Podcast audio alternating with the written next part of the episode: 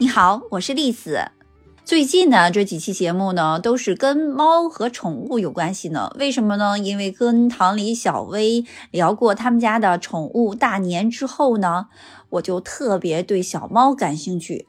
因为我们在节目提到的一些事情呢，我总想追根溯源的了解，这样做是不是对猫真的有好处？对猫绝育这件事儿是不是有必要？别说呢。功夫不负有心人，我还真看到了一个关于宠物健康课的这个文章。这篇文章里面就介绍呢，其实对猫绝育呢是一件好事儿，因为它可以减缓猫咪的衰老速度，可以有效延长猫咪的寿命一到两年。所以呢，想一想，嗯，绝育这件事儿对猫还是有好处的。但是我不知道猫是怎么想的。那你知道猫的寿命有多长吗？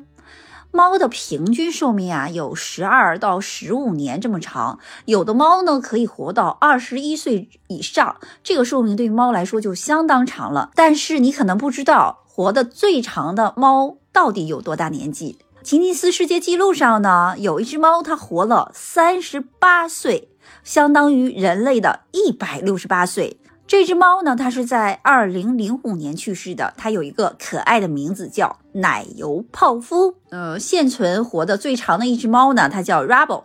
它呢是二零零八年出生的，至今呢它已经三十四岁了。它的寿命也相当的长。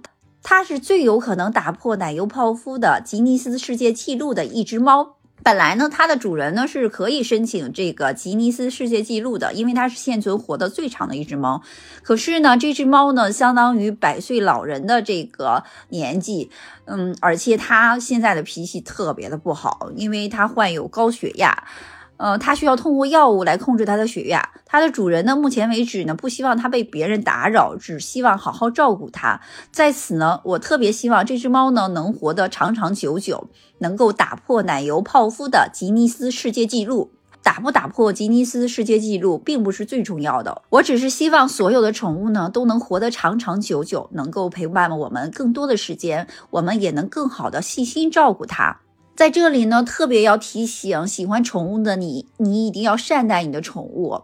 既然你选择了它呢，就要对它负责任，要不离不弃，善始善终。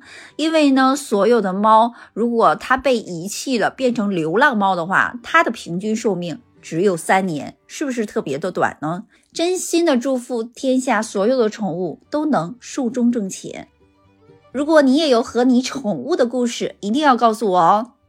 这样就能让更多的人知道宠物是我们多好的伙伴了。谢谢你的收听。